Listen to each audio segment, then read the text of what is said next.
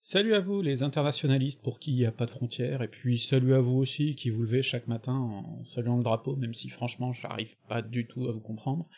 Aujourd'hui on va parler d'un sujet qui a l'air comme ça assez anodin, euh, à quand faire remonter le début de l'histoire de France. Et pourtant, comme je vais essayer de vous le montrer, c'est un sujet qui est assez crucial pour forger la vision qu'on a de l'histoire et la façon dont on va l'écrire. Alors, je sais qu'on est sur internet, je sais que dès qu'on met en titre de vidéo YouTube une question, il y a des gens qui répondent sans l'avoir vraiment regardé.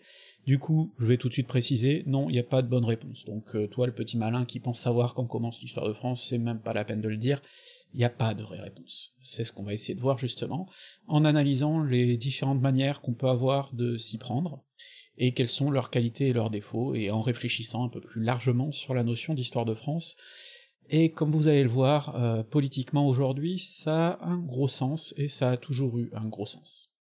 Chaque fois qu'on veut raconter une histoire, quelle qu'elle soit, il faut un point de départ. Forcément, ce point de départ, il est toujours très subjectif et très imparfait. Vous avez pu le voir, par exemple, dans ma série sur la Révolution française. À quel moment la faire commencer On est obligé de choisir arbitrairement, 89, 87, mais en fait, on sait bien qu'il y a des racines qui remontent à plus longtemps, voire beaucoup plus longtemps.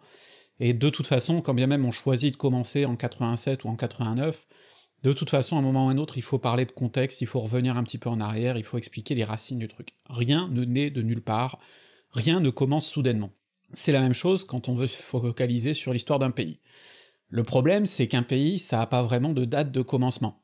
Oui, effectivement, il y a tout un tas de pays récents qui ont une date de proclamation de leur indépendance, par exemple, le problème, c'est qu'ils avaient déjà une existence avant. Les pays issus de la colonisation, euh, en Afrique par exemple, n'ont pas commencé à exister simplement le jour où ils ont proclamé leur indépendance. Les gens euh, existaient déjà avant, avaient déjà une histoire, avaient déjà des ancêtres, et euh, ces territoires-là ne sont pas sortis de nulle part. N'en déplaise à Sarkozy, l'Afrique avait déjà une histoire depuis très longtemps, et c'est le cas pour tous les continents. Donc, le problème de l'histoire nationale, et ce problème-là déjà, c'est que euh, l'histoire nationale ne commence pas avec la création du pays, quand il y a une création claire et nette, euh, cette histoire elle remonte déjà à avant. Le problème se pose aussi pour des pays avec une histoire en apparence bien plus longue. Euh, la France par exemple, on l'appelle France depuis déjà un certain nombre de siècles quand même, même si vous allez voir que c'est pas si facile de dire à quel moment on la fait remonter. La France, il y a aussi une succession d'individus qui ont régné dessus, euh, qu'on peut faire remonter au moins jusqu'à Clovis, même si, à l'époque, comme on le verra, c'était pas des rois de France. Du coup, là aussi on peut se dire qu'il y a une certaine continuité finalement, il n'y a, a, pas eu de moment où pendant de très longues durées, le territoire a été totalement englobé par une autre puissance, par un autre empire, ou ce genre de choses. Donc on peut voir une fausse continuité en réalité, parce que cette continuité-là n'est pas parfaite. Comme on le verra en réalité, la France, c'est un truc qui a évolué, qui a muté, et euh, qui n'est pas né tel quel. Donc ça, c'est aussi un problème à prendre en compte. Et puis il y a le problème des faux ancêtres, ou des ancêtres qu'on va euh, qualifier de légendaires, c'est quand on essaie de superposer à des pays d'aujourd'hui des entités qui sont rapprochées plus ou moins fictivement. Par exemple, euh, rapprocher les Belges d'aujourd'hui et les Belges de l'époque romaine, la Belgique romaine, ben c'est quand même, il faut quand même y aller assez fort, parce qu'en réalité, la Belgique romaine recouvre un territoire qui est nettement plus large que ça, et puis ben, entre l'identité des Belges de l'époque, qui d'ailleurs étaient plusieurs populations diverses, euh, et les Belges d'aujourd'hui, bon bah y a que dans Astérix qu'on peut les décalquer, hein, y a que dans Astérix que les Belges de l'époque romaine ont inventé les frites euh, et finissent leur phrase par une fois. De la même manière pour les Gaulois, comme on le verra, euh, de la même manière que le Mali d'aujourd'hui euh, peut difficilement se superposer avec l'Empire du Mali d'il y a plusieurs siècles, et on peut comme ça multiplier les exemples. Donc, là aussi, cette quête euh, des ancêtres, cette quête du début, peut pousser à faire des parallèles ou à faire des superpositions qui sont problématiques. Tout ça pour vous dire que cette question est loin d'être anodine. Alors, Comment on peut définir un début pour l'histoire de France? Bah déjà, tout dépend de quelle histoire on raconte. Je pense qu'on peut tracer trois grandes catégories. Ou bien on peut raconter l'histoire de France à travers ses frontières, ou bien on peut raconter l'histoire de France à travers les pouvoirs politiques en place, ou bien on peut la raconter à travers un peuple. Dans les trois situations, on va voir qu'il y a des avantages et des inconvénients, et donc on va essayer de les aborder l'une après l'autre. Une bonne façon de faire une histoire de France, c'est de faire l'histoire du territoire qui est aujourd'hui la France. Et dans ce cas-là, bah, on remonte jusqu'au début de l'occupation de ce territoire. C'est par exemple le choix qu'a fait l'équipe de Patrick Boucheron dans l'histoire mondiale de la France, en faisant remonter cette histoire jusqu'à la grotte Chauvet, euh, qui remonte donc à plus de 30 000 ans euh, avant nous, ce qui est un moyen de remonter jusqu'au début de l'occupation humaine dont on a des témoignages en France. C'est le plus simple, et comme ça, effectivement, on n'oublie personne. Pendant longtemps, toute la préhistoire, qui est quand même une période immense, hein, je vous laisse imaginer, entre Lascaux et la grotte Chauvet, il y a autant qu'entre Lascaux et nous, donc ça vous donne une idée du temps qui s'est écoulé dans cette période de la préhistoire que tout le monde connaît très mal. Pendant longtemps, cette période, on ne l'étudiait pas, ou on l'étudiait peu, euh, c'était un truc qui était à part, qui ne comptait pas vraiment dans l'histoire, parce qu'il n'y avait pas de source écrite, et donc finalement on pouvait laisser tout ça euh, dans un magma qu'on laisse de côté, euh, on montre éventuellement aux enfants comment on chassait le mammouth, et puis ça va pas beaucoup plus loin. En réalité, toute cette période est une période qui nous a laissé des traces archéologiques, qu'on étudie de plus en plus, on apprend de plus en plus de choses, euh, notamment parce que de plus en plus l'histoire arrête de se reposer uniquement sur l'écrit et va voir d'autres traces. Et il y a des traces qui peuvent parfois nous donner un certain nombre d'indices, nous permettre de voir que euh, c'est une époque où il y avait déjà une forme de culture, hein, c'était pas euh, juste des abrutis qui tapent sur des cailloux en se laissant pousser les poils et en s'enlevant les poux, hein. c'est des gars qui avaient des maîtrises, des savoir-faire, des hommes et des femmes qui savaient faire des choses, et qui avaient une réelle culture qu'on découvre petit à petit. Donc, déjà, faire remonter euh, l'histoire aussi loin dans le temps, ça permet aussi de faire disparaître finalement euh, cette question du de quel peuple on descend, puisque là on remonte jusqu'à une période où finalement euh, on n'a pas de nom de peuple, on n'a pas d'entité que l'on peut connaître et dont on peut se réclamer, on a juste des êtres humains, ou en tout cas des ancêtres très lointains, et ça, euh, bah, c'est finalement vachement intéressant de ce point de vue-là, parce que ça nous permet d'éclipser totalement la, partie qui, consiste à chercher des, origines fantasmées qui justifieraient des nationalités, des choses de ce genre. Le truc avec les frontières, par contre, c'est que euh, ça évolue beaucoup, et que nos frontières d'aujourd'hui sont finalement toutes relatives. Donc quand on décide de faire l'histoire d'un territoire, il faut faire très attention à ne pas faire de téléologie, c'est-à-dire de raisonner à partir de ce qu'on sait nous, à partir du fait qu'on connaît la fin, provisoire évidemment, puisque l'histoire n'est pas finie, enfin on, connaît le, point d'aboutissement, on peut pas commencer à raconter le futur puisqu'il s'est pas encore produit. On peut faire cette erreur de croire que les frontières étaient destinées à devenir ce qu'elles sont aujourd'hui. C'est d'ailleurs quelque chose qui est assez constant dans le roman national, où par exemple, quand on évoque les grandes guerres menées par Louis XIV, on considère que Louis XIV apporte tel ou tel territoire, la Franche-Comté par exemple, à la France. Il les apporte parce que c'était des territoires qui étaient destinés à devenir français, puisqu'ils en font partie aujourd'hui. De la même manière, Napoléon III finit par apporter définitivement Nice, la Savoie à la France, et ainsi de suite. Par contre, quand il y a des tentatives de sortir la France des frontières qu'on lui connaît actuellement, bon bah là on considère que ces tentatives étaient vouées à l'échec. Euh, par exemple, euh, quand sous les Carolingiens, la France pouvait partir un petit peu dans le nord de l'actuelle Espagne, bon bah là c'était descendre un petit peu trop loin quand même, donc c'était forcé qu'un jour ou l'autre euh, ça ne durerait pas. de la même manière, les départements rajoutés par Napoléon, que ce soit dans le nord de la France, donc en Belgique, dans les Pays-Bas, et ainsi de suite, ou que ce soit même autour de Rome, voire dans les Balkans, bon bah là, c'était pas réaliste. Et le truc, c'est qu'en réalité, euh, il aurait très bien pu y avoir une histoire qui débouche sur autre chose. Peut-être qu'effectivement les départements dans les Balkans, on aurait eu mal à les garder, peut-être par contre que euh, certains départements de Belgique, euh, bah, si les traités de paix avaient été différents, on aurait pu les garder, d'ailleurs on sait que les frontières françaises, encore au gré des traités de paix entre 1814 et 1815, elles ont évolué légèrement. Mais qu'est-ce qui fait que telle ville, telle place forte va être en France, ou finalement ne va plus y être? Bah, c'est souvent juste des négociations qui y aboutissent, donc c'est pas des frontières qui sont naturelles. Croire que la France était prédestinée à avoir les frontières qu'elle a aujourd'hui, et que ces frontières-là sont destinées à subsister de façon inchangée jusqu'à la fin des temps, bah, c'est quand même euh, faire sacrément de la téléologie, justement, là, c'est-à-dire euh, s'imaginer que tout est destiné à aboutir à ce qu'on connaît et que rien ne va changer ensuite, enfin c'est une erreur totale. Ça veut pas forcément dire que les frontières vont évoluer encore, même si ça reste probable qu'un jour ou l'autre ça continue à bouger.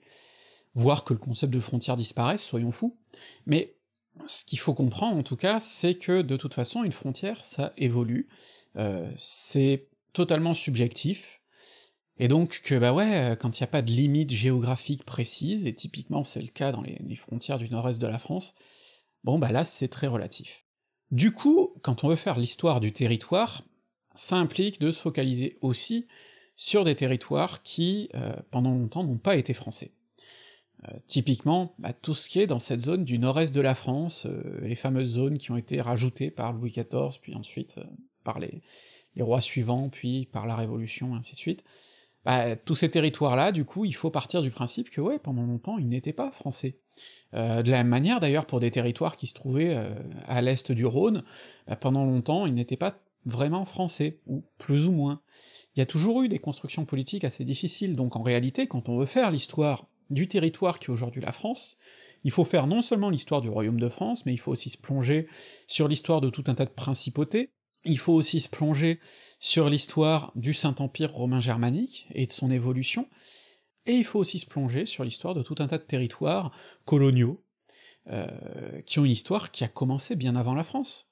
La Guyane, par exemple, Bon bah aujourd'hui elle fait partie des frontières françaises. Ça veut pas dire que l'histoire de la Guyane a commencé avec la colonisation française, et donc là aussi, si on veut faire l'histoire du territoire de façon exhaustive, eh bien il faut se pencher sur cette histoire de la Guyane auparavant, et donc probablement aussi de ce qui l'entoure, parce que là aussi la frontière est toute relative. Et ainsi de suite, il y a plein d'autres endroits pour lesquels il va falloir se poser des questions. Et puis d'ailleurs, par territoire, est-ce qu'il faut pas aussi élargir à tous les territoires qui un jour ont été français, parce que là on parle des territoires qui le sont aujourd'hui, en rappelant à quel point c'est fluctuant, mais finalement, est-ce que pour avoir une histoire exhaustive du territoire français, il faut pas aller aussi sur des territoires qui, pendant une période plus ou moins longue, ont été français? C'est-à-dire bah, ces fameux territoires dont je parlais en Espagne par exemple, mais c'est-à-dire aussi toutes les possessions coloniales, euh, y compris les possessions coloniales qui ont été perdues assez tôt, hein, que ce soit en Inde, que ce soit au Canada, et ainsi de suite. Et donc finalement, on se rend compte que euh, faire l'histoire à partir du territoire, dans tous les cas, ce n'est pas un cadre totalement objectif, parce qu'il faut encore le définir, et que dans tous les cas, ça implique de se poser la question du contexte, ça implique de recontextualiser les différents territoires, en se rappelant que s'ils font aujourd'hui partie de la France, ça n'a pas toujours été le cas, donc euh, quand on veut les étudier dans des contextes plus ou moins reculés, il faut les placer dans d'autres contextes, dans le contexte d'autres entités, d'autres empires, ou de principautés, ou ainsi de suite. Et donc, ben, tout ça appelle finalement à s'interroger aussi sur des dominations politiques. Donc, bien sûr, faire l'histoire d'un territoire permet beaucoup de choses, mais ça ne peut pas être le seul angle sous lequel on va aborder l'histoire. Tout ça nous amène à l'histoire du pouvoir politique, ce qui est, d'une certaine manière, la première forme d'histoire à avoir existé. Pourquoi? Bah tout simplement parce qu'au départ, les gens qui étaient chargés de raconter l'histoire du pays, ils racontaient en réalité l'histoire de la dynastie régnante et ils essayaient de la légitimer. J'en ai parlé notamment dans mon épisode sur les ancêtres troyens de la France. Bon bah la raison d'être de ce mythe des origines troyennes, c'était d'une certaine manière de faire mousser les dynasties régnantes. Donc cette forme d'historiographie, évidemment, euh, c'est la plus ancienne, et euh, on a beaucoup de mal à s'en dissocier, parce qu'elle n'a pas disparu avec la fin des rois en réalité, et on continue à faire l'histoire euh, du pays à travers les régimes politiques qui se sont succédés, et à travers les chefs d'État, qu'ils soient démocratiquement élus ou qu'ils le soient par leur sang ou par un coup d'État. Dans tous les cas, c'est quand même une façon bien pratique de faire l'histoire d'un pays, parce qu'il y a une continuité. Et puis aussi parce qu'on peut difficilement passer sur le fait que, ben, effectivement, à partir du moment où ces gens ont le pouvoir, c'est dit dans le nom, hein, ils dominent le pays, et du coup, euh, ils le façonnent d'une façon assez importante quand même. Ça ne veut pas dire qu'ils incarnent l'histoire du pays, mais ça veut dire qu'on peut difficilement faire l'histoire du pays sans eux. Le problème, là aussi, c'est quand faire commencer euh, ces pouvoirs politiques. Alors certains petits malins vont dire qu'après tout, la nation, le concept de nation, il apparaît avec la Révolution française. Pourquoi on ferait pas naître la France à la Révolution? Bon bah le problème c'est que ça, même les révolutionnaires ne s'y sont pas osés, ils reconnaissaient quand même qu'ils avaient un passé, un passé qu'ils d'ailleurs ont tenté de préserver d'une certaine manière, hein. c'est quand même au moment où on commence à constituer des archives, euh, à avoir une notion de patrimoine que Auparavant, on avait très peu, hein, beaucoup de rois de France n'étaient pas gênés du tout de démolir euh, ce qu'avaient fait leurs prédécesseurs si ça leur permettait de faire un truc beaucoup plus beau. Donc là, euh, c'est très important, euh, mais oui, la Révolution française n'est pas le début de la France. Mais alors les rois, jusqu'où on les fait remonter? On peut au moins faire remonter sur cette dynastie qui a duré quand même pas loin de 800 ans, qui est la dynastie capétienne. Bon, la dynastie capétienne, effectivement, on peut y faire une grande continuité, même s'il y a plusieurs branches, les Valois, les Bourbons, etc. Euh, en réalité, ça reste quand même euh, un morceau, et donc c'est pas pour rien que, au moment du procès de Louis XVI, on l'a appelé Louis Capet. Le problème, c'est que là aussi, la dynastie capétienne, du coup, on fait remonter tout ça à cette belle date de 987, euh, quand Hugues Capet prend le pouvoir, et remplace les Carolingiens, mais les choses sont pas si parfaites que ça. Déjà parce qu'on commence à parler de Capétiens que nettement plus tard, une fois que la dynastie s'est un petit peu installée quand même, d'autre part parce qu'en fait, et ça on le sait peu, mais des Capétiens, il y en avait déjà eu euh, sur le trône de France. On les appelait pas les Capétiens, on les appelait les Robertiens, mais des gens de la dynastie du Capet, il y en a eu à la fin de l'ère carolingienne, qui sont restés sur le trône plus ou moins longtemps, mais enfin, euh, c'est quand même significatif, il y a trois rois robertiens, hein, euh, à savoir Robert Ier, Eudes et Raoul, et euh, ces rois-là, ils ont existé pour de vrai, ils ont été tout à fait légitimes et reconnus, on les intègre généralement dans l'histoire des Carolingiens, il n'empêche que c'était des ancêtres du Capet, et donc euh, qu'on pourrait les appeler légitimement Capétiens, sauf que Capétien, le mot vient en fait du surnom du Capet, qui a été donné après sa mort. Donc là aussi on voit bien qu'il y a une construction un petit peu a posteriori pour chercher une vraie légitimité. Ce qui fait que la dynastie capétienne a tenu si longtemps, c'est que pendant un temps quand même les capétiens ne posaient pas trop de problèmes aux autres grands du royaume, et c'est petit à petit qu'ils ont recommencé à dominer le royaume. Ça signifie que la France du Capet, c'est pas la même que la France de Louis VI le Gros, qui n'est pas la même que la France de Philippe Auguste, euh, qui n'est pas la même que la France de Philippe le Bel, et ainsi de suite, on peut continuer longtemps comme ça le pouvoir politique a évolué, la conception du pouvoir a évolué, euh, les premiers rois n'étaient pas des rois absolus, très clairement, en tout cas les premiers capétiens, euh, il y a eu des avancées, des reculs dans la conquête d'un pouvoir absolu, hein. donc on peut difficilement parler d'un pouvoir monolithique qui serait resté le même tout du long, et donc ces évolutions-là sont très importantes, et d'ailleurs personne n'est vraiment d'accord pour dire à quel moment euh, ces rois-là deviennent vraiment les rois de France tels qu'on les connaît à la fin. On sait bien qu'entre Hugues Capet et Louis XIV, il y a une différence, mais c'est difficile de trouver le moment où ça commence vraiment. Et alors on a deux autres dynasties qui foutent encore plus la merde, hein, c'est les Carolingiens et les Mérovingiens. Parce que Charlemagne et Clovis, euh, on les intègre sans problème dans notre histoire de France. Souvent on fait remonter l'histoire de France à Clovis. Le souci, c'est que là aussi, euh, c'est pas des rois de France, ça c'est clair, eux-mêmes ne sont jamais appelés rois de France, ils s'appelaient rois des Francs, et ça fait une sacrée différence. On part de rois qui dominent un territoire, les rois de France, et là on revient à des rois qui en fait dominent un peuple, les Francs, et encore faut-il réussir à les définir, et ça c'est particulièrement compliqué, bien plus que vous ne le pensez. Donc, là encore, gros gros problème. Ce gros problème s'ajoute au fait qu'en plus les Carolingiens, et avant eux les Mérovingiens, ne passait pas le pouvoir d'un roi à un autre roi, mais avait tendance à le partager et à le repartager. Ce qui aboutit à des bons gros bordels comme le partage euh, du royaume des Francs, enfin de l'Empire, entre les petits-fils de Charlemagne. Là, c'est un sacré bazar parce que, évidemment, on se retrouve avec du coup trois parties, la Francie occidentale, que d'aucuns veulent voir comme l'ancêtre de notre France, la Francie orientale, que d'aucuns veulent voir comme l'ancêtre de l'Allemagne, et la Francie médiane, qu'on appelle aussi la Lotharingie, euh, du nom de son roi Lothaire, et euh, que d'aucuns voient comme un gros bordel euh, qui est l'ancêtre de tout un tas de petits trucs qui sont trouvés au milieu, d'autant que en plus Lothaire a à son tour partagé entre ses fils. C'était loin d'être un endroit anodin, hein, la Lotharingie, puisque c'est là qu'il y avait Rome et c'est là qu'il y avait Aix-la-Chapelle, donc les deux capitales, c'était quand même pas un petit truc, c'était un machin important, et donc si on regarde les choses avec un peu de téléologie, comme le fait François Asselineau dans sa conférence sur l'histoire de France, bon, on peut dire voilà, euh, le royaume euh, de Louis II devient du coup l'ancêtre de l'Allemagne, le royaume de Charles devient l'ancêtre de la France, et si seulement il y avait eu que ces deux-là, bah finalement on aurait eu une frontière bien nette, et il y aurait jamais eu toutes ces querelles entre la France et l'Allemagne pour s'emparer du milieu. Bon, c'est croire que le monde était voué à avoir une France et une Allemagne, ce qui est un peu faux, c'est oublier qu'il y a quand même pas mal de trucs entre les deux qui se revendiquent aussi tout à fait légitimes du point de vue euh, national, hein, que ce soit la Suisse, la Belgique, les Pays-Bas, le Luxembourg, l'Italie, bah, tout ça c'est euh, des trucs qui ont émergé dans l'ancienne Lotharingie, c'est pas illégitime, hein, ils auraient tout à fait, ils avaient une existence propre.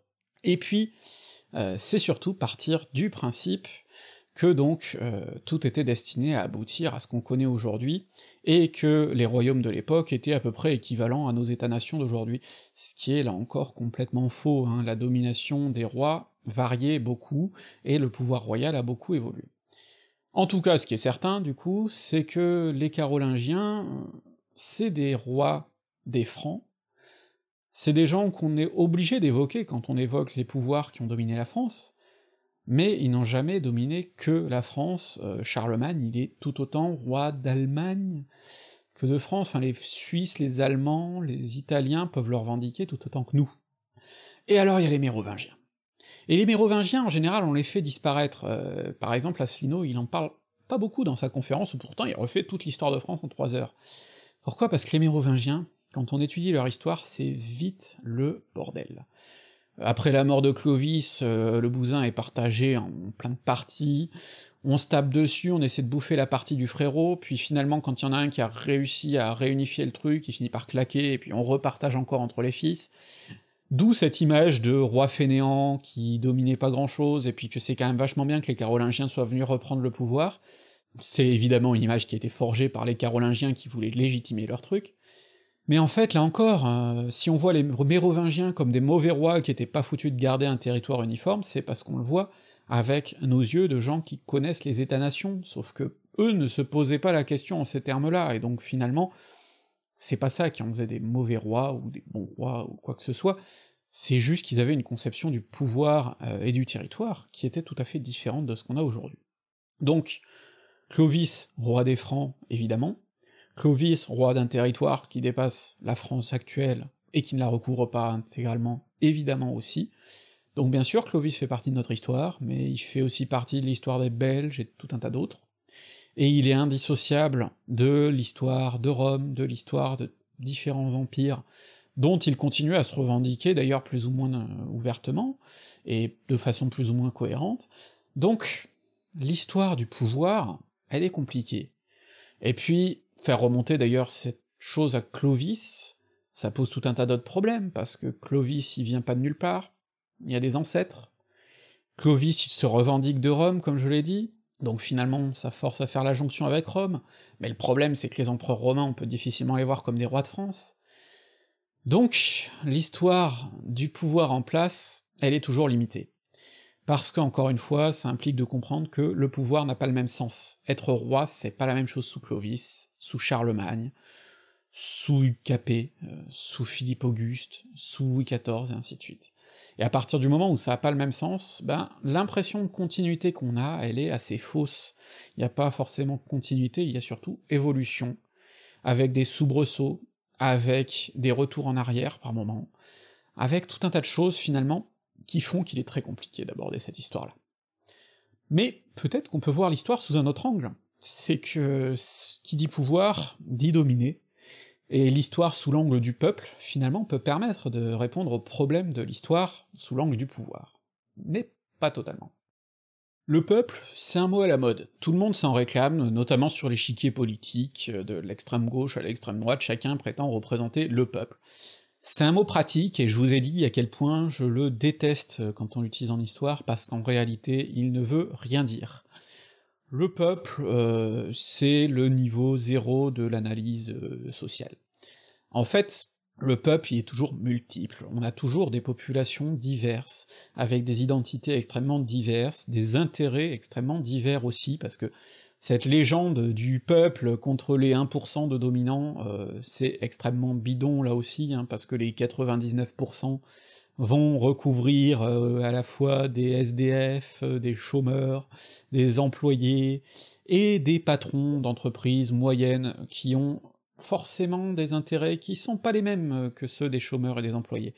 Donc, cette notion de peuple, euh, c'est un fourre-tout total, et évidemment on ne se réclame du peuple que quand il fait ce qu'on veut, c'est-à-dire euh, le soir où on gagne des élections, évidemment le peuple a parlé, on est les représentants du peuple, euh, et quand on est dans l'opposition, ben, on prétend défendre le peuple qui n'arrive pas à parler, et ainsi de suite, et chacun défend un peuple qui n'existe que dans son discours politique. Ben, en histoire, c'est pareil, si on remonte euh, très loin, hein, le peuple, c'est toujours un ensemble dans lequel on essaie de mettre des trucs, euh, mais qui finalement sont très divers et très variés. Le problème de faire l'histoire d'un peuple français, c'est que le peuple français, euh, est-ce qu'il a existé un jour? C'est difficile à dire. Est-ce qu'il a un jour été uniforme? Ça, c'est évident que non. Euh, et surtout, il y a une époque où il n'y a pas de français, et pourtant on raconte déjà cette histoire de France, hein, typiquement euh, l'époque de la Gaule par exemple. Est-ce à dire que les Gaulois sont le peuple dont sort la France, et dont sortent les Français? Ben là, c'est déjà un premier problème. Alors on va déjà euh, balayer une explication hein, du revers de la main, celle qui consiste à vouloir chercher les ancêtres dont on descendrait, Bon ben pas de bol, hein, si on se place du pur point de vue mathématique euh, des ancêtres, qui que vous soyez, vous en avez à peu près partout, pour une raison très simple, hein, faites le petit calcul. Vous avez deux parents, vous avez quatre grands-parents, vous avez huit arrière-grands-parents, et à chaque fois faut multiplier par deux. Ben, les multiplications par deux, ça va beaucoup plus vite que vous le croyez. Et donc euh, si on part du principe qu'il y a à peu près trois ou quatre générations par siècle, ben très vite, ça vous fait beaucoup d'ancêtres. Très vite, en fait, vous arrivez à avoir sur une génération plus d'ancêtres qu'il n'y avait d'individus dans le monde à l'époque. Même en prenant en compte la consanguinité, même en considérant que vous avez des ancêtres qui reviennent 6-7 fois euh, sur une même génération, ainsi de suite, euh, et qu'à chaque fois euh, vos ancêtres reviennent 6-7 fois, et donc qu'il faut diviser le, le, chiffre par 6 ou 7 fois, vient toujours un moment où vous avez plus d'ancêtres qu'il n'y avait de gens sur Terre. Et donc vient toujours un moment où de toute façon vous ne pouvez pas descendre que d'un seul peuple qui aurait vécu dans un seul endroit. Ce n'est juste pas possible. L'autre problème de toute façon, c'est qu'en fait, il suffit que dans votre arbre généalogique se balade un gars qui n'était pas purement gaulois, euh, ce qui n'est pas improbable, hein, euh, il suffit d'imaginer, j'en sais rien, un marchand romain qui débarque en Gaule et qui euh, aurait eu euh, des enfants, et ben pas de bol, il se retrouve à un moment dans votre arbre généalogique. C'est tout à fait probable. Le problème, c'est qu'il est tout à fait probable que votre marchand romain, euh, il est lui-même dans ses ancêtres des Grecs. C'est tout à fait logique. Et il est tout à fait probable que ces Grecs, ben, avec tout ce qui est campagne d'Alexandre, l'Empire hellénistique, etc., il est des ancêtres égyptiens, des ancêtres du côté de, des empires perses, voire des ancêtres du côté de l'Inde. Et il est tout à fait possible que euh, dans ces ancêtres indiens, euh, il y en ait qui aient interagi avec des Chinois et ainsi de suite. Et donc, ben pouf, euh, votre ancêtre romain, non seulement il vous embarque une infinité d'ancêtres romains, mais il vous embarque aussi toute une flopée d'ancêtres grecs, d'ancêtres potentiellement syriens, égyptiens, d'ancêtres perses, et potentiellement aussi dans ancêtres indiens et chinois. Et le problème, c'est qu'à partir du moment où vous avez un ancêtre du coin, ben vous avez ses ancêtres à lui, et donc beaucoup. Ce qui signifie que déjà des ancêtres, euh, qui que vous soyez, vous en avez probablement, enfin certainement, qui viennent de partout dans le monde. Donc le fait de vouloir se revendiquer d'une pureté de race qui n'aurait interagi avec personne, il y y a un sacré problème déjà. Donc le fait de vouloir rechercher le peuple matriciel dont on descendrait, euh, et que d'en descendre ferait notre identité, bon bah déjà il y a un sacré problème, il y a une couille dans le pâté, il y a un truc qui fait que ça ne marche pas. Mais il y a un autre problème quand bien même on descendrait purement des Gaulois, ce qui n'est pas possible. Ce problème, c'est déjà qu'est-ce qu'un Gaulois Ben en fait, euh, Gaulois c'est juste le nom que les Romains ont donné à un peuple, à un ensemble de peuples en réalité qui sont venus conquérir. En fait, la définition d'ailleurs, la limite entre Gaulois et Germains, finalement, a été surtout forgée sur le fait qu'il y en avait que les Romains avaient pu euh, subjuguer, et il y en a d'autres que les Romains n'ont pas réussi à conquérir, ou en tout cas sur lesquels ils n'ont pas réussi à s'imposer de la même manière, et donc finalement, euh, Gaulois, Germains, la, différence, elle se faisait surtout là. Des Gaulois, il y en avait de toutes sortes, il y avait énormément de tribus, certaines qui étaient totalement romanisées avant même la conquête euh, de la Gaule, d'autres euh, qui avaient des cultures tout à fait différentes, puis des gens, des Celtes, on en trouve bien au-delà de la Gaule, des Gaulois, on en trouve jusque chez les Galates qui sont allés s'installer en Turquie, donc finalement, euh, cette, euh, cette uniformité d'un peuple gaulois fantasmé, c'est mort. Ah, c'est carrément mort. Et puis les Gaulois, très vite, ils ont posé un autre problème. C'est que ouais, c'était sympa de se revendiquer des Gaulois, ce qui est apparu vers le XVIe, XVIIe siècle, notamment parce que ça permettait de fantasmer un peuple descendant des Gaulois, tandis que les élites descendraient des Francs. Gros problème, c'est que les Gaulois, c'est quand même un peuple de vaincus, qui en plus nous ont laissé aucune trace écrite, les seuls qui nous en parlent c'est les Romains, et c'est comme ça qu'on les a redécouverts en relisant la guerre des Gaules et ce genre de choses. Et c'est un peuple du coup colonisé. Alors bon, en plus, euh, l'héritage romain, il nous a laissé quand même de sacrées traces dans notre droit, dans notre monde politique, dans notre culture, beaucoup plus en fait que les Gaulois, donc on peut difficilement les évacuer. Le problème là aussi, c'est que se revendiquer des Gaulois contre les Romains, c'est quand même bien pratique, parce que ça permet de se dissocier des Italiens, ça permet de se dissocier des Grecs, et ainsi de suite, donc oui, on est cousins, mais quand même on a notre petite spécificité, mais du coup on est vaincu. Alors, le fait d'être vaincu, c'est très vite devenu une sorte de, cliché dans l'histoire de France, hein, la, victoire héroïque, Vercingétorix, euh, les Français de 1870, puis plus tard les Français de 1940, finalement, même combat, euh, on a tous euh, ces défaites héroïques où finalement on se reconstruit dans l'adversité et on ressort plus fort, euh, coucou Jean Moulin et De Gaulle par exemple, et c'est pas pour rien, encore une fois, hein, qu'un Asselineau, par exemple, va invoquer Vercingétorix et le mettre en parallèle avec De Gaulle, Jean Moulin et lui-même. C'est pas le premier à le faire, le parallèle entre l'occupation allemande et l'occupation romaine, c'est ce qu'on retrouve, c'est la base d'Astérix par exemple, mais c'est un cliché finalement assez ancien. Bon, n'empêche que euh, on garde ce problème, les Gaulois, peuple qui a été dominé par les Romains. Et c'est là qu'on invente les Gallo-Romains. Alors, le terme gallo-romain, le problème, c'est qu'il peut être tout à fait pertinent pour désigner une culture, une architecture, euh, la rencontre finalement entre plusieurs savoir-faire. Mais le peuple gallo-romain, euh, ça c'est un fantasme total. les gens ne sont pas plus gallo-romains qu'il n'y a d'hispano-romains, par exemple. Simplement, on n'a pas créé d'hispano-romains parce que l'histoire d'Espagne commence plutôt avec les Visigoths.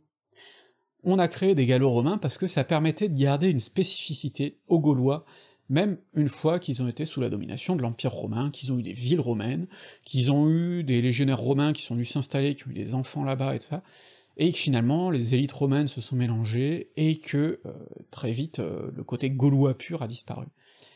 Les Gallo-Romains, du coup, c'est une construction historique assez pratique, mais enfin, globalement, c'est quand même une période qu'on préfère oublier, hein.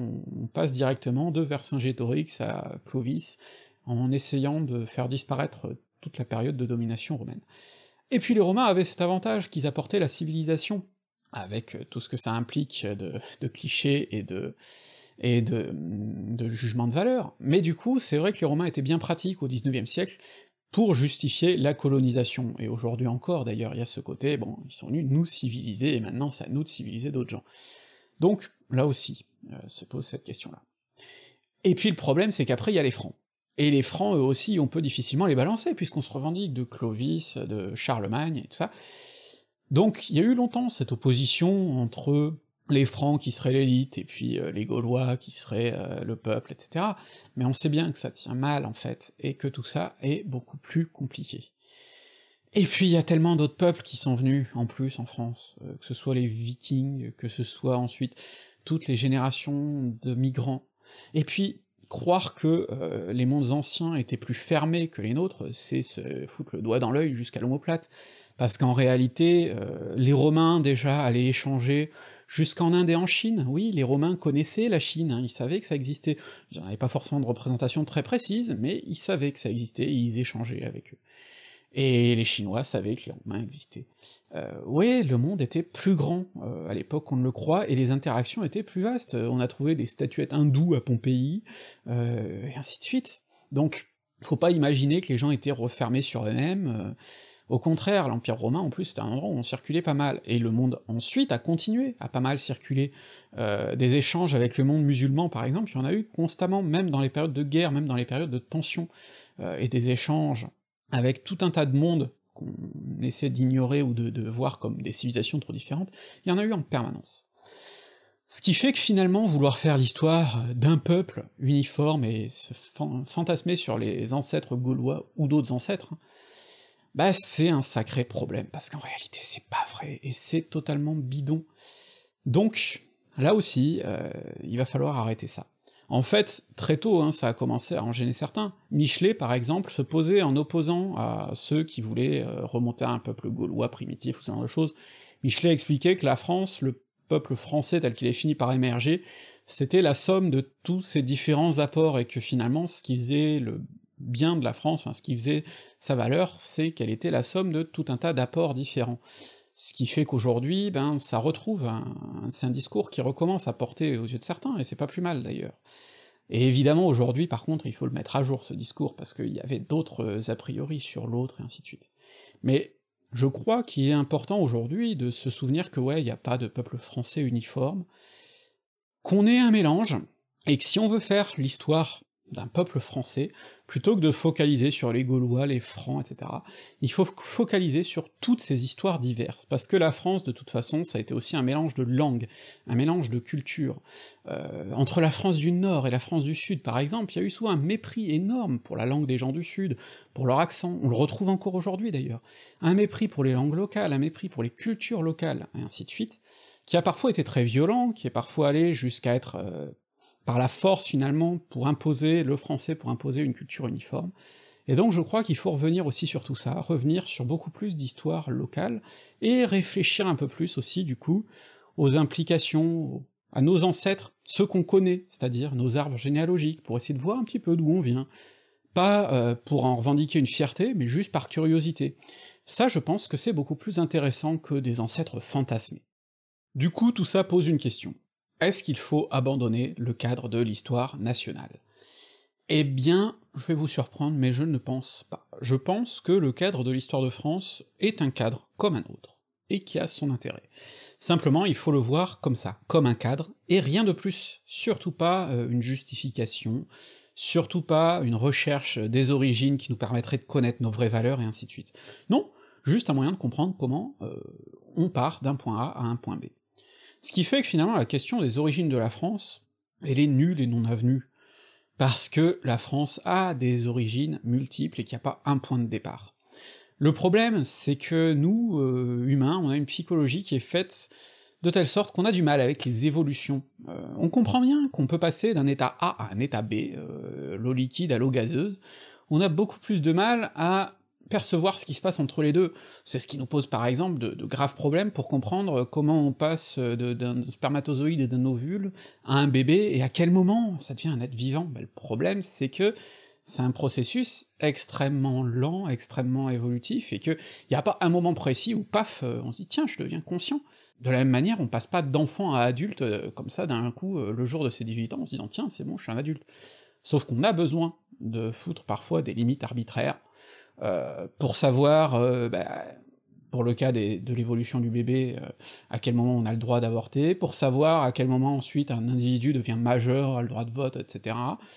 Et de la même manière, on a besoin de savoir quand commencer une histoire. Mais ce sont des limites arbitraires, et il ne faut pas y chercher de raisons naturelles ou quoi que ce soit, et à partir du moment où ce sont des limites arbitraires, il faut en permanence les critiquer, parce que une limite telle qu'elle est fixée peut être critiquer, on peut considérer qu'elle n'est pas légitime, et c'est très très très important, quel que soit le cadre dans lequel on mentionne.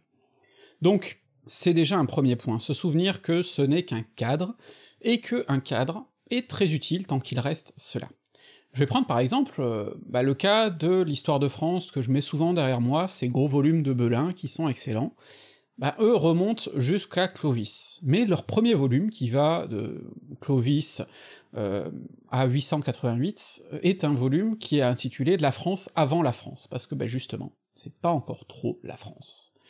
Et ça, euh, bah, c'est un parti pris intéressant, parce que c'est le parti pris de faire l'histoire d'un territoire, effectivement, mais tout en partant du principe qu'on n'a pas faire l'histoire uniquement euh, d'une France cocardière qui serait continue de Clovis à Jacques Chirac ou à Nicolas Sarkozy. Donc, on essaie euh, de faire quelque chose où finalement, on va se pencher aussi sur ces diversités, et d'ailleurs c'est euh, le principe de plusieurs des tomes, qui ne se contentent pas de faire l'histoire de la France euh, et du pouvoir français, mais d'aller un peu plus loin, d'aller sur différents endroits dominés par la France, et de changer de focale un peu régulièrement.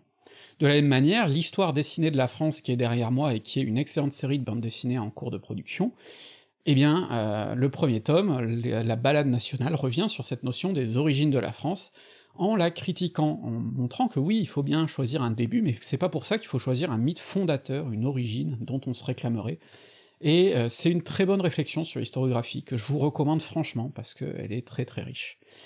Donc oui, choisir un début à une histoire de France, c'est très important pour raconter cette histoire. Et raconter l'histoire de France, c'est très important parce que c'est un cadre intéressant. Et c'est un cadre intéressant pour toutes les histoires nationales. Mais ça ne doit pas être le seul cadre. C'est très intéressant aussi de raconter une histoire mondiale, parce que ça permet d'avoir un regard beaucoup plus large, et de se rendre compte que bah ouais, aucun pays en fait n'est resté fermé sur lui-même, et que toujours il y a eu une ouverture sur le monde et des échanges, bien avant en fait qu'on soit même en mesure de les consigner.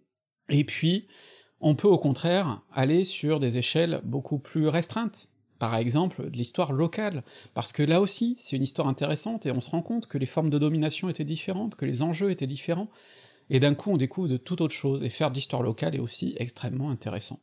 Et c'est ça qui fait toute la richesse du métier d'historien, c'est qu'on peut varier les échelles et faire plein de choses. Et je vous encourage en fait à vous intéresser à des choses à très différentes échelles, à multiplier les points de vue, à vous intéresser à l'histoire d'autres pays, à vous intéresser à l'histoire de continents, à changer les échelles et ainsi de suite, et à ne surtout pas vous enfermer dans un carcan. La deuxième chose, c'est que, quitte à varier les échelles, on pourrait réfléchir à comment on enseigne l'histoire. Enseigner une succession de dates, de faits assez froids, ça n'a jamais été intéressant pour les gamins. Et ça, euh, c'est pas un truc de pédagogue bobo-gauchiste récent, hein. par exemple, Régine Pernoud, qui est une grande historienne médiéviste, y réfléchissait déjà dans les années 70 dans son Pour en finir avec le Moyen-Âge, où elle se lamentait du fait que la culture historique euh, partait dans tous les sens et que les gens n'en avaient plus, et elle se lamentait de la façon dont l'histoire était enseignée, qui finalement n'était pas faite pour intéresser les enfants.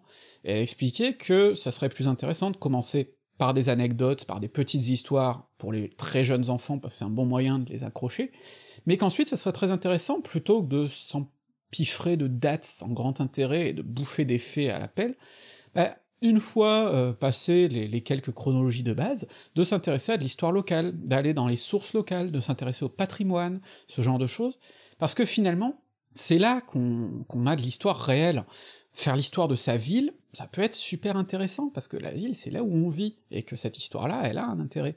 Faire l'histoire de sa famille, c'est quelque chose de super intéressant, et ça permettrait de goûter cette diversité qu'on a, bien plus euh, que par le repli sur soi, parce qu'en réalité, quand on fait l'histoire de sa famille, on se rend compte que personne n'a d'origine monolithique, euh, qu'on a tous des vécus différents, et qu'il y a un intérêt à le faire ressortir ce vécu-là, et à faire ressortir la diversité de tout ça.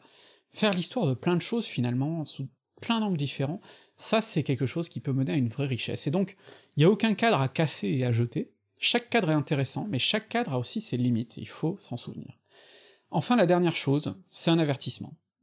Le mythe des origines, il est très apprécié évidemment de tous les réactionnaires de tout poil, euh, qui veulent l'utiliser pour justifier le monde parfait dans lequel ils pensent évoluer, ou le monde mythique dans lequel ils voudraient revenir.